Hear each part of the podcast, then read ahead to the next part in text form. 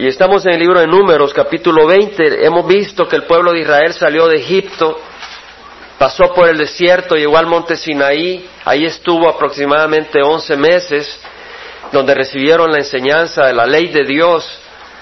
Luego construyeron el tabernáculo, recibieron el plano del tabernáculo, lo construyeron, el lugar para adoración de Dios.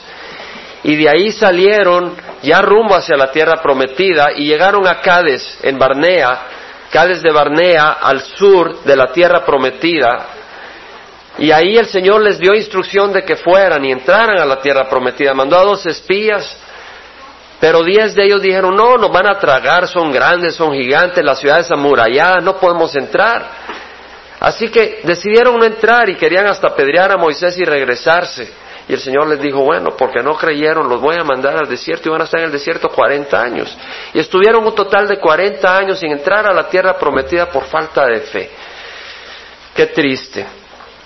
Pero vimos que cuando ya se estaba cumpliendo el tiempo, estuvieron ahí dando vueltas por el área de Cádiz en el desierto, luego regresaron a Cádiz, ya estaban a punto de volver a empezar de nuevo, ya no andar eh, errantes, sino ya de nuevo con rumbo hacia la tierra prometida cuando tenían sed y en Cádiz no había agua, y el Señor le dice a Moisés, háblale a la piedra para que salga agua, pero en vez de hablarle la golpeó dos veces, recordando el evento en Oreb, donde estaba la roca de Oreb, que la tuvo que golpear para que saliera agua, pero esa roca representa a Cristo.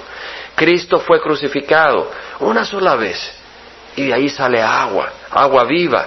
Ya no es necesario volver a, otro sacrificio para volver a tener agua. El Señor le dijo a Moisés, háblale a la roca, clámale al Señor y Él te va a bendecir. No necesitas depender en sacrificio, no necesitas irte sangrando de rodillas hasta la iglesia para que Dios te oiga. Y hay un sacrificio aceptable, que es el de Cristo Jesús. Pero Moisés en incredulidad golpeó la roca y el Señor le dijo, por tu incredulidad no vas a poder entrar a la tierra prometida. Por tu incredulidad, tú no vas a entrar a la tierra prometida. Por tu incredulidad, tú no vas a recibir las bendiciones que Dios te quiere dar. Tenemos de creer, nuestro Dios nos ama. No es a base de nuestro esfuerzo. Pero bueno, llegaron a Cádiz, como vimos, el Señor les dio agua y ahora ya van una vez más afilados para entrar a la tierra prometida, ya dirigidos, no sin rumbo. Y en el capítulo 20, verso 14, leemos que Moisés envió mensajeros desde Cádiz al rey de Edom. Edom quiere decir rojo. Si se acuerdan cuando Esaú venía de cazar el hermano de Jacob y vio a Jacob que estaba preparando un potaje de lentejas rojizo, sabroso, y él venía todo débil, le dice, me muero, dame de ese potaje y pan. Y Jacob le dice, no te lo doy si no me das tu primogenitura. Bueno, y ya muerto, ¿de qué me sirve la primogenitura? ¿Cómo no te la vendo? Júrame. Y se lo juró y le dio la primogenitura y le dio el potaje de lentejas. Despreció la primogenitura de Dios por por una sopa de lentejas. Pero de ahí viene la palabra Edom, rojo. Y en el capítulo 36 de Génesis, versículo 1, leemos de que a Saúl se le llama, a Esaú se le llama Edom, que quiere decir rojo. Entonces, eh, el rey de Edom, Edom era la región al sur del mar muerto. Si está el mar muerto, si usted tiene su mapita, aquí abajo al sur está Edom. Ahí están los edomitas, ¿verdad? Eh, los descendientes de Esaú. Entonces ahí dice que Moisés envió mensajeros desde Cádiz al rey de Edom diciendo, hermanos, es bueno agarrar un mapa, es bueno estudiar, es bueno investigar y conocer porque pues el Señor de esa manera nos va abriendo la mente a su palabra. Vemos de que le dice, así ha dicho tu hermano Israel, es decir, tu pueblo, eh, tu hermano Israel era el nombre de Jacob y los descendientes de Jacob eran, por decirlo así, hermanos de Esaú, porque Esaú era hermano de Jacob. Moisés le llama hermanos a, los edomitas porque eran descendientes de Esaú. ¿Entendemos? Los llama hermanos. Qué distinto a los cananeos, no los llamaba hermanos, porque el Señor mandaba al pueblo de Israel a tomar la tierra de Canaán para ellos, pero ellos no eran sus hermanos, eran enemigos de Dios debido a las barbaridades que estaban haciendo los cananeos. Por eso Dios iba a arrasar la tierra y dársela al pueblo de Israel por sus barbaridades. Así ha dicho tu hermano Israel, tú sabes todas las dificultades que nos han sobrevenido, que nuestros padres descendieron a Egipto y estuvimos por largo tiempo en Egipto y los egipcios nos maltrataron a nosotros y a nuestros padres. Egipto, que representa esclavitud, te maltrata. El pecado te maltrata. Sí podrás gozar por un rato, pero sabes, te termina destruyendo. Sí, vaya, mira, nadie pecaría si no hubiera placer en el pecado. Pero sabes, es como eh, la mielita, ¿han visto esa tira de miel eh, donde las moscas se pegan y ya de ahí se mueren? Pues sí, los primeros segundos ahí saboreando la mielita, pero después se trata de ir y no puede. La miel lo tiene ahí hasta que se muere. ¿Verdad? Y así el pecado. Sí, haya sabor, pues tienes que hallar un poco de sabor, si no, no pecarías. Pero después te tratas de zafar y te va destruyendo.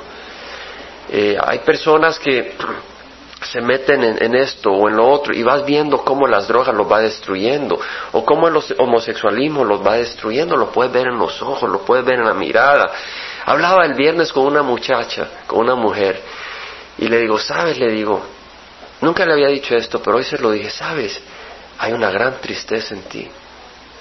Y se me quedó mirando, se me nota, me dice aunque me ría, ¿sabes? Le digo, tú te puedes reír todo lo que quieras, pero en tus ojos yo veo una tristeza tremenda, le digo. Y, ella sabía que era cierto, se, sentía que era cierto. le digo, tú puedes ir a los bailes, pero en los bailes tú estás, lo que estás tratando de hacer es apagar una tristeza que no la puedes apagar con nada. Y Dios sabe.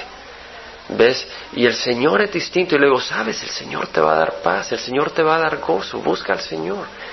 Y así es, el mundo no te va a dar gozo, el mundo te puede agarrar por un rato, pero tarde o temprano te quiere separar de él. Y el único que te da libertad es Cristo. En Él hay vida abundante. En Cristo hay salvación. Bueno, dice que cuando clamamos a Jehová, versículo 16, Él oyó nuestra voz y envió un ángel. Un ángel es decir, un enviado. Y ese enviado era Jesucristo, el Dios encarnado la teofanía. Envió un ángel y nos sacó de Egipto. Bueno, en el Antiguo Testamento no era el Dios encarnado, pero era una aparición de Dios en Cristo Jesús. Le llaman teofanía. Dice, envió un ángel y nos sacó de Egipto. Ahora mira, estamos en Cádiz, un pueblo en la frontera de tu territorio. Permítenos, por favor, pasar por tu tierra. No pasaremos por campo labrado ni por viñedo, ni siquiera beberemos agua de pozo. Iremos por el camino real. Bueno, eran más de dos millones de personas. Había así una preocupación si le iban a tomar agua de pozo, le iban a dejar sin agua. Entonces él le dice, no se preocupen, no le vamos a quitar las cosas, no vamos a tomar la tierra, vamos a pasar por el camino del rey, el camino real, el camino que pasa en medio de tu, de tu territorio, pero es camino, no es por campo cosechado, no vamos a destruir sus cosechas, déjanos pasar. No, no, voltearemos ni a la derecha ni a la izquierda hasta que crucemos tu territorio. Pero Edom, es decir, el pueblo de Edom, le respondió, tú no pasarás por mi tierra para que no salga yo con espada a tu encuentro. ¡Wow! Dios no los había declarado enemigos del pueblo de Israel. Eh, de hecho, Dios los llama hermanos. Eh, no vamos a ir ahí, pero se lo puedo mencionar en el lo puede tomar como referencia. En el capítulo 2 de Deuteronomio dice la palabra del Señor que dice eh, el Señor me habló, dice Moisés, diciendo, bastante habéis dado ya alrededor de este monte vueltas, volvé hacia el norte y da orden al pueblo diciendo, vais a pasar por el, por el territorio de vuestros hermanos, los hijos de Saúl que habitan en Seir, y os tendrán miedo. Así que tenéis mucho cuidado, no los provoquéis porque nada de su tierra os daré, ni siquiera la huella de un pie, porque a Esaú he dado el monte Seir por posesión. Dios no se lo estaba dando a los cananeos. Dios se lo estaba dando a los edomitas. Entonces le digo, no puedes tomar esa tierra, esa tierra es de los edomitas. Y el mismo Dios le dice, son tus hermanos. Sin embargo, ellos fueron malvados y le dijeron, no te vamos a dejar pasar. Entonces ellos iban a pasar así, pero no se lo dejaron pasar, entonces tuvieron que ir a dar una vuelta hacia abajo, cientos de millas, y luego volver a subir alrededor del territorio de Saúl para entrar a la tierra prometida. Bueno, Vemos en el versículo 19 que le dicen los hijos de Israel, iremos por el camino principal y si yo y mi ganado bebemos de tu agua, entonces te pagaré su precio, solamente déjame pasar a pie nada más. Pero él le dijo, tú no pasarás. Edom salió a su encuentro con mucha gente y con mano fuerte. Rehusó pues Edom dejar pasar a Israel por su territorio, así que Israel tuvo que desviarse de él. Esa fue. El Señor no siempre nos promete un camino fácil, pero Él está ahí en todo. Versículo 22, partiendo de cada de los hijos de Israel, toda la congregación llegaron al monte Or. Entonces lo que iban a hacer, ellos iban a ir a la tierra prometida, estaban así, iban a bajar, pero al pasar, pasaron por el monte Or. Habló Jehová a Moisés y Aarón en el monte Or, en la frontera de la tierra de Edom, diciendo, Aarón será reunido a su pueblo, pues no entrará a la tierra que yo he dado a los hijos de Israel, porque vosotros os rebelaste contra mi orden en las aguas de Meriba. En otras palabras, el Señor está diciendo que Aarón iba a ser arrebatado, iba a morir. ¿Cómo podía saber Dios que Aarón iba a morir? Él es Dios, Él es el que tiene el switch. Él es el que dice hasta acá. ¿Cierto? Dios es el que dice hasta acá. Nosotros aquí estamos vivos ahorita, no sabemos si es hasta acá. Debemos de estar listos siempre. Tú dices, bueno, yo solo tengo 15 años, o solo tengo 12, o solo tengo 25, o solo 35, ¿sabes? Cuando el Señor pone el switch, ahí se acabó todo.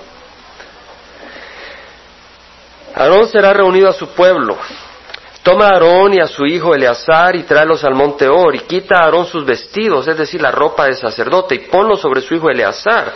Entonces Aarón será reunido a su pueblo y morirá ahí. Moisés hizo tal como Jehová le ordenó y subieron al monte Or ante los ojos de toda la congregación. Y después de que Moisés le quitó a Aarón sus vestidos y se los puso a su hijo Eleazar, en otras palabras, el sacerdocio pasaba de Aarón a su hijo, el sumo sacerdocio. Eleazar, Eleazar era sacerdote, pero ahora tenía la posición de sumo sacerdote, el que entraba una vez al lugar santísimo una vez al año. Aarón murió allí sobre la cumbre del monte y Moisés y Eleazar descendieron del monte. Cuando toda la congregación vio que Aarón había muerto, toda la casa de Israel lloró a Aarón por treinta días, después de que muchas veces lo trataron de apedrear y que se quejaban y todo, aquí lo lloraron. Pero así es el mundo. Versículo primero del capítulo 21, cuando el cananeo, el rey de Arad que habitaba en el Negev, oyó que Israel subía por el camino de Atarim, peleó contra Israel y le tomó algunos prisioneros. En otras palabras, aquí está el monte Or, aquí estaba Cades Barnea, iban pasando por acá. Cuando estaban ahí por el monte Or del Negev, de la zona más al norte, vinieron los cananeos y empezaron a atacar a Israel. Ellos no iban a entrar por ahí, ellos iban a dar la vuelta por el otro lado, a entrar por el área de Moab. Pero empezaron a atacar a Israel. Israel se defendió y le dijo al Señor, dánonos y lo vamos a destruir. Y Dios se los dio en sus manos y lo destruyeron y hubo una destrucción total. Dice, versículo 2, Israel hizo un voto al Señor, si en verdad entregas a este pueblo en mis manos, yo destruiré por completo sus ciudades. Y oyó Jehová la voz de Israel y los entregó a los cananeos, los destruyeron por completo a ellos y a sus ciudades, por eso se llamó aquel lugar Orma. Orma quiere decir destrucción. ¿Se acuerda cuando trataron de entrar la primera vez a la tierra prometida? Eh, primero dijeron que no iban a entrar o sea que no creyeron a Dios. En vez de creerle las promesas de Dios y subir y tomarla, dijeron, no, nos van a destruir. Y cuando Dios le dijo, ok, ya no estoy con ustedes, dijeron, pues vamos y lo vamos a tomar. Qué arrogancia. Primero no creyeron que Dios les iba a ayudar y después creyeron que le iban a tomar sin la ayuda de Dios. Y Dios le quitó la mano y los golpearon y los hirieron y los mataron y los hicieron correr hasta Orma. Y este es el área donde ahora, 40 años después, ellos llegan y destruyen a los cananeos en Orma, los destruyen totalmente porque Dios estaba con ellos. Y ahora van, van a seguir para entrar. Dice que partieron del monte Or por el camino del Mar Rojo para rodear la tierra del mar, o sea que van bajando y el pueblo se impacientó por causa del viaje. ¿Te has impacientado alguna vez por, por causa del viaje hacia, hacia la tierra prometida? ¿Verdad? A veces uno se impacienta. Señor, ¿hasta cuánto? ¿Verdad? Pero hay que tener cuidado, hermanos. Hay que tener cuidado, ¿sabe? El camino del Señor es de paciencia. Eh, ¿Sabes que cuando está el Señor demandando paciencia es que te está haciendo ver que Él está en control, no tú? Y cuando el Señor está demandando paciencia, te está demandando que seas humilde porque entonces estás reconociendo que todo tiene que estar en las manos del Señor y en el tiempo del Señor. Y el Señor va a hacer la obra. El Señor lo llevaba a la tierra prometida, estaba trabajando en ellos. Dice que el pueblo habló con Moisés, contra Dios y contra Moisés. ¿Por qué nos habéis sacado de Egipto para morir en el desierto? Iban a entrar a la tierra prometida, para allá los llevaba, pero se estaban quejando. No hay comida ni agua y detestamos este alimento tan miserable. ¿Cuál era ese alimento? El maná. Hermanos, qué hermosa la palabra del Señor, ese es nuestro pan espiritual, ¿verdad? Dios no permita jamás que haya alguien acá que diga algún día, ir a leer la palabra del Señor. Si no estás despierto espiritualmente, no te va a llamar la atención conocer la palabra del Señor. Pero si estás despierto, va a tener hambre. Vas a tener hambre de la palabra del Señor. El Señor envió serpientes abrasadoras entre el pueblo y mordieron al pueblo y mucha gente de Israel murió. Entonces el pueblo vino a Moisés y dijo, hemos pecado porque hemos hablado contra el Señor y contra ti. Intercede con el Señor para que quite la serpiente de entre nosotros. Y Moisés intercedió por el pueblo. ¿Sabes lo que es una serpiente abrasadora? No es una serpiente que te abraza. La palabra abrasadora en inglés es fiery, en otras palabras quemante. La palabra en hebreo quiere decir que, enciende, que prende fuego. En otras palabras, cuando esta serpiente te mordía, sentías un fuego en tu cuerpo, correr era el veneno y te mataba. O sea, te destruía. Y es interesante que la serpiente es un símbolo de Satanás. En el Antiguo Testamento, en el libro de Génesis, leemos de que la serpiente, que era más astuta que los demás animales, tentó a Eva la palabra ahí usada, serpiente, es la misma que la usada acá en el libro, en el libro de números. Cuando estas serpientes empezaron a picar a la gente y la gente estaba muriendo, vemos que el pueblo vino a Moisés y dijo, hemos pecado Hemos hablado contra Jehová y contra ti, intercede con el Señor para que quite la serpiente de entre nosotros. Y Moisés intercedió por el pueblo. Y el Señor dijo a Moisés, hazte una serpiente abrasadora y ponla sobre un asta. Y acontecerá que cuando todo el que sea mordido la mire, vivirá. Aquí es muy enigmático, pero es muy interesante lo que vamos a leer acá. Si estás dormido, despiértate, tienes que oír esto. Moisés hizo una serpiente de bronce y la puso sobre el asta, sobre un palo. Y sucedía que cuando una serpiente mordía a alguno y éste miraba a la serpiente de bronce, vivía. Ahora, si nosotros vamos a, un lugar eh, donde no está el Espíritu del Señor, la gente diría, la serpiente de bronce es la que te sana. ¿Cierto? Porque si no hay entendimiento espiritual, la gente diría, es la serpiente de bronce la que te sana. Pero no es la serpiente de bronce la que sanaba. En Salmos leemos que Él envió su palabra y los sanó y los libró de la muerte. ¿Qué fue lo que sanaba, la serpiente o la obediencia? La obediencia a la palabra del Señor. La fe a la palabra del Señor. El Señor dijo, hazte una serpiente de bronce, ponla en una asta, y el que la mire, si es picado, vivirá. La serpiente de bronce no tiene habilidades médicas, era de bronce. Pero el que la mirara iba a ser sana. ¿Por qué? Porque estaba obedeciendo lo que el Señor había ordenado. Ahora, ¿qué es lo que estaba haciendo el Señor?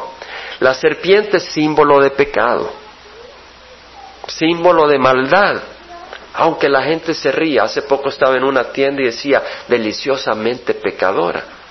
Y era una caja de chocolates o pecaminosamente delicioso, no me acuerdo como una mezcla de palabras, pero ponían el pecado y cosas así. ¿Verdad? ¿Sabes? La serpiente te destruye, el pecado te destruye. ¿Ves? Entonces, la serpiente es el símbolo del pecado y la paga del pecado es muerte.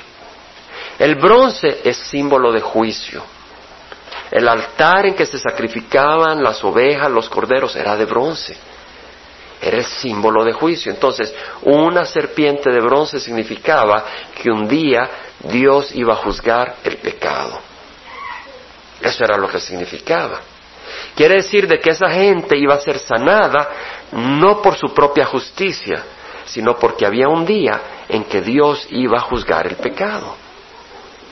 Y esa serpiente iba a estar colgada de un árbol, porque el Señor dejó claramente establecido que sus enemigos eran colgados en un árbol. Nosotros leímos el miércoles, yo te invito a que nos acompañen los miércoles, como cinco reyes de los amoreos, en el libro de Josué, capítulo 10 está eso, eh, salieron a pelear contra Israel cuando Israel estaba tomando la tierra prometida. Y vino Josué y eh, pues dio órdenes, ¿verdad? Que se habían escondido en una cueva, entonces le pusieron piedras a la cueva para que no se salieran. Y destruyeron a estos amorreos y después llegaron, agarraron a los cinco reyes, los mataron y después de matarlos los colgaron en árboles, porque eran enemigos de Dios eran enemigos del pueblo de Dios. ¿Por qué eran enemigos de Dios? Bueno, las mujeres se acostaban con animales, los hombres se acostaban con animales, los padres se acostaban con sus hijas, las madres se acostaban con sus hijos, los hombres se acostaban con sus nietas, había un desorden. Las mujeres sacrificaban sus hijos a un dios extranjero. Eh, allá en la tierra de Cana. O sea que agarraban los bebés y agarraban la, la, estatua de Moloch, lo ponían al rojo vivo y le tiraban el bebé y con esa manera apaciguaban a los dioses para tener prosperidad. Entonces había una maldad tremenda y Dios les dio espacio para que se arrepintieran 400 años. Y porque no se arrepintieron, vino Dios y los arrasó y les dio la tierra a los cananeos. Pero había mucha maldad. Entonces Dios estaba destruyendo a esta gente por su maldad. Y vemos que los amorreos eh, fueron destruidos, eran enemigos de Dios y lo que hizo Josué fue colgarlos de un árbol. Y en el libro de Deuteronomio leemos en el capítulo 21, versículos 22 y 23, que aquella persona que ha violado, que ha, hecho mal contra la ley de Dios, eh, y tú la cuelgas en un árbol, al atardecer, antes que oscurezca, la bajas para que la tierra no sea maldita, porque la persona colgada de un árbol es maldito de Dios.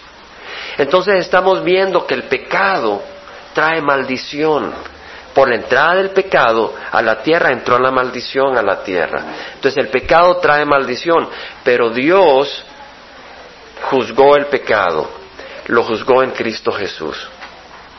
Entonces esa serpiente de bronce en una asta estaba diciendo, el pecado va a ser juzgado. Y ese, ese pecado, no pescado, ese pecado que va a ser juzgado, va a ser juzgado y va a ser juzgado de tal manera de que la persona que muera en esa asta va a ser, como quien dice, maldita de Dios. Y lo que pasó es que Jesucristo en la cruz tomó el pecado de la humanidad y recibió la maldición que nuestros pecados merecían. Por eso Jesús en la cruz, eh, cuando Jesús hablaba con Dios, con el Padre, decía, Padre, Padre. Pero en las últimas palabras del Señor Jesucristo dijo, Dios mío, Dios mío, ¿por qué me has abandonado?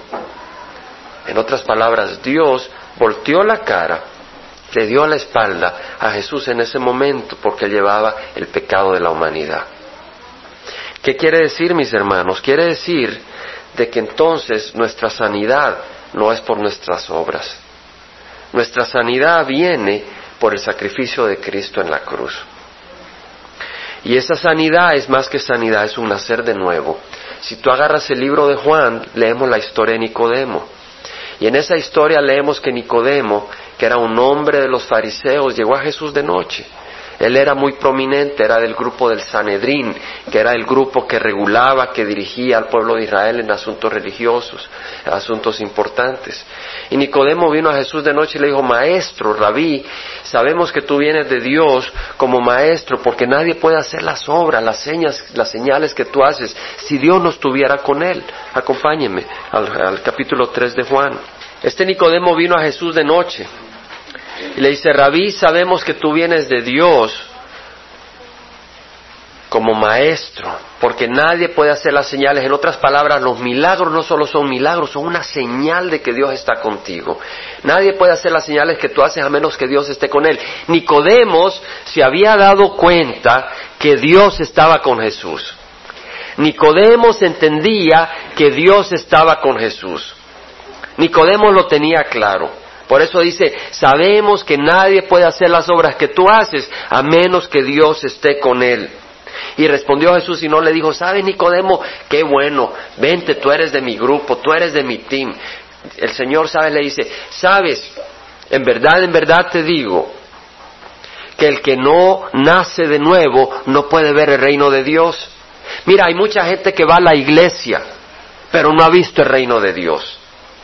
Hay mucha gente que va al Vaticano y ve al Papa, pero no ha visto al reino de Dios. Hay mucha gente que va a Calvary Chapel Costa Mesa y ve a Chuck Smith y oye a Chuck Smith, pero no ha visto el reino de Dios. Y Nicodemo le dijo, sabes, es necesario nacerte, es necesario nacer de nuevo para ver el reino de Dios. Y el Señor te pregunta, ¿has visto el reino de Dios? ¿Has visto el reino de Dios? Y Nicodemo le dice, le responde, ¿cómo es eso que uno siendo viejo pueda nacer? ¿Acaso tiene que entrar por segunda vez en el vientre de su madre para nacer? Sabes, hoy que estaba meditando en eso me di cuenta en la ironía de Nicodemo. Jamás había entendido esa parte. Sí había entendido, pero ahora el Señor me dio más luz, la luz de que Nicodemo estaba siendo irónico con Jesús. Póntete a pensar. Nicodemo no le dijo, Señor, no te entiendo. Mira la pregunta que le hizo Nicodemo a Jesús. Le dijo, ¿cómo uno siendo viejo va a volver a nacer? Esa pregunta la entiendo, es una pregunta. Pero mira la segunda pregunta, ¿acaso uno siendo viejo por segunda vez se va a volver a meter en el vientre de su madre para nacer? Esa pregunta es tonta. ¿Cómo vas a creer que uno viejo va a poder entrar en el vientre de una madre? Esa pregunta es ridícula. Es lógico que un viejo no puede entrar en el vientre de una madre. Lo que le está diciendo a Nicodemos a Jesús es, no te entiendo, esto no tiene sentido lo que me estás diciendo. Eso es exactamente lo que le estaba diciendo. Y sabes, muchas personas, al no entender algo de Jesús, se olvidan de lo que entienden y se alejan de Jesús. Pero si tú no entiendes algo de Dios, abraza lo que entiendes y confía en lo que no entiendes y déjaselo a Dios. ¿Me entiendes? Eso es lo que tenemos que hacer. Pero Nicodemo no entendía. Le dice, ¿acaso eh, va a entrar por segunda vez? Y Jesús le respondió, en verdad, en verdad te digo que el que no nace de agua y de espíritu no puede entrar en el reino de Dios. Lo que nace de carne, carne es. Lo que nace del espíritu es espíritu. En otras palabras, hay dos dos aspectos acá, porque dice el que nace es necesario nacer de agua y de espíritu para entrar al reino de los cielos. Bueno, en cierta manera todos nacemos de agua, porque todos hemos nacido del vientre de una madre y ese vientre está lleno de agua, de líquido amniótico, donde está el bebé ahí encapsulado, ¿verdad? Y se rompe la fuente, sale el agua y después sale el bebé. En cierta manera todos nacemos de agua, pero eso no basta porque tú hayas nacido de agua y tus padres te, te bauticen o eh, recen por ti todo lo que quieran, eso no entras al reino de los cielos. No basta nacer de agua, tienes que nacer del Espíritu, está diciendo el Señor, para entrar al reino de los cielos. Lo que nace de carne, carne es, lo que nace de Espíritu es Espíritu. Mi pregunta es, ¿ha nacido del Espíritu de Dios? ha nacido el Espíritu de Dios. En la conversación que tenía con esta mujer me dice, en la conversación, entonces usted tiene el Espíritu de Dios, me dice. Ella concluyó en lo que estábamos hablando y el Espíritu se estaba moviendo. Y le dije, sí, y tú lo puedes tener también. Y todos nosotros podemos tener el Espíritu de Dios. Todo lo que el Señor quiere es que vengas y nazcas de nuevo. Y ese es el mensaje que tenemos que compartir con aquellos que no han nacido nuevo, porque esa mujer tuvo gran sed. Cuando le di el cassette y me fui a hablar con el gerente, de repente empiezo a oír ventanas abiertas y a Víctor eh, Briseño cantando a pulmón abierto, pero yo sabía que Víctor no estaba ahí. Estaba poniendo el cassette a todo volumen.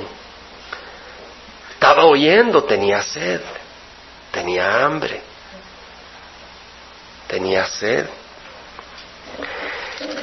Dice, no te asombres de que te haya dicho os es necesario nacer de nuevo. El viento sopla donde quiere y oye su sonido, pero no sabes de dónde viene ni a dónde va. Así es con todo el que es nacido del Espíritu. Tú oyes el viento y lo sientes, pero no sabes ni a dónde viene ni a dónde va. Nosotros recibimos a veces información, viene el viento de Santana y lo sientes, ¿verdad? Pero no sabes para dónde va a agarrar ni solo ves el viento, ves las hojas moverse. Y por eso muchas veces tú tratas de entender el caminar de alguien que está caminando en el espíritu y en la mente natural no la puedes entender. Es como recuerdo un hermano eh, en Cristo que eh, estaba dejando el trabajo y su jefe no lo podía entender por qué dejaba el trabajo, pero él pues tenía un llamado, tenía un llamado de servir al Señor a tiempo completo y pues el jefe eh, eh, no lo pudo entender, pensó que estaba haciendo una gran tontería. No se puede entender, solo en el Espíritu. Respondió Nicodemo y le dijo, ¿cómo puede ser esto? Jesús respondió y le dijo, tú eres maestro de Israel y no entiendes estas cosas. Hay muchos maestros, pero no entienden las cosas espirituales porque no tienen al Espíritu de Dios. Búscate maestros que tienen al Espíritu de Dios. Jesús respondió y le dijo, tú eres maestro y no entiendes estas cosas. En verdad, en verdad te digo que hablamos lo que sabemos y damos testimonio de lo que hemos visto, pero vosotros no recibís nuestro testimonio. En otras palabras, los judíos no estaban recibiendo este testimonio. Jesús sabía de lo que hablaba. Muchos hablan de lo que no han experimentado. Jesús sabía de lo que estaba hablando, de que esas personas que reciben y que nacen de nuevo es como el viento y que nacen del Espíritu. Si os he hablado de cosas terrenales y no creéis, ¿cómo creeréis si os hablo de cosas celestiales? En otras palabras, Nicodemo, si te hablo cómo nacer de nuevo en este mundo, cómo venir de Dios y nacer de nuevo y no puedes entenderlo, ¿cómo vas a entender si te empiezo a hablar lo que es el cielo y lo que es el paraíso y todas esas cosas? No vas a entender, pero ni pío.